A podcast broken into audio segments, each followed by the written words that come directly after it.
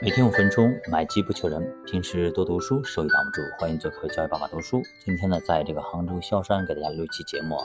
其实昨天市场又又又跌了啊，让人非常沮丧啊。而且呢，同样是汇率的贬值，同样是北向资金流出大几十亿，很让我们伤心，很让我们难过。在这种市场非常脆弱的时刻呢，北向资金对于市场绝对有非常强烈的。引导意义或者号召力，因为大家都在看，北向资金如果买，咱们就买跟；如果北向资金撤，大家可能也就撤。所以从上周开始不到两周时间，北向资金已经陆陆续续流出去将近五百个亿啊，兄弟们，这个流出速度已经堪比二零二二年的十月份，而且那个时候汇率也才贬值到了七点三七的顶。上证指数呢也跌破了三千点，很多人可能就搞不懂了，为啥呀？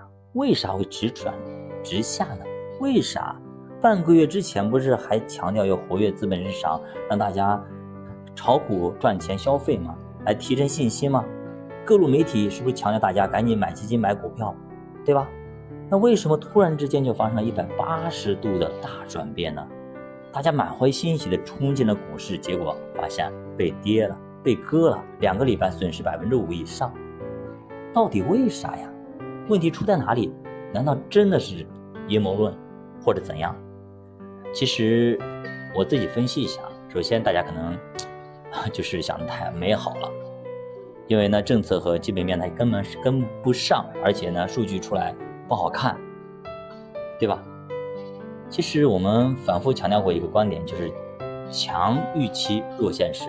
市场底会在政策底之下，大概百分之十以内，时间呢大概是两个月左右，政策的持续性的释放，而预期呢是脉冲式的释放，预期两到三天可能就会回转，但是政策从提出到审批论证再到实施，它可能需要一个过程，可能需要好几个月。当大家冲进去以后，发现政策没跟上，可能就会失望，可能就会走，所以股市就会跌。其实怎么说呢，就是可能是咱们的特色吧啊。很多时候我们都希望政策、政策、政策啊，但是政策呢有可能又跟不上。这个东西就跟那个老板说啊，我们要上市了啊，赶紧的怎么样分原始股等等。结果突然说啊，上市事情先缓一缓，公司里很多事情可能还没搞好，等搞好以后咱再上市。大家觉得很失望，算了，不干了，走了。对吧？那它上市会不会呢？如果这家公司已经准备的差不多七七八八了，那上市是肯定的。那你走之后没多久，它上市了，结果你突然发现自己损失了很多，好几个亿，对吧？就是这个意思啊。所以呢，这就是你靠政策、靠消息去炒股啊也好，投资也好，跟你去用周期、用用这种组合啊去做投资的区别之处。因为我们知道我们赚的是什么。我们知道我们的区区间是什么，比方说三年五年，你就不会特别的担心。如果你用的是这种，呃，短期的短线也好，趋势也好，消息也好，那你会经常来回的奔波，会很累，会很累。那我们知道，我们只要上车啊，比如买了张车票，到点了，可能我们就下车，对吧？就这么简单。所以投资呢，还是要简单一点，不要太复杂。如果太复杂，你会非常累，因为我们除了投资，还有生活，还有工作，还有爱好，还有很多事情，没必要把所有精力花在投资上面，因为这不值得。个人觉得是这样子，不要因为投资忽略了家人，忽略了工作，忽略了你身边的所有的东西。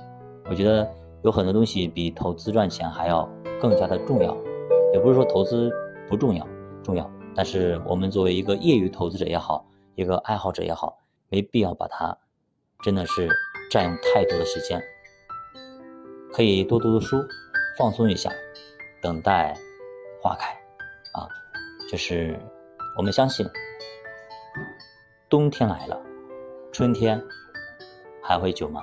不会了，而且冬天即将过去了，那春天呢，即将到来。其实再乍暖还寒，它也冷不了几天，对吧？您说呢？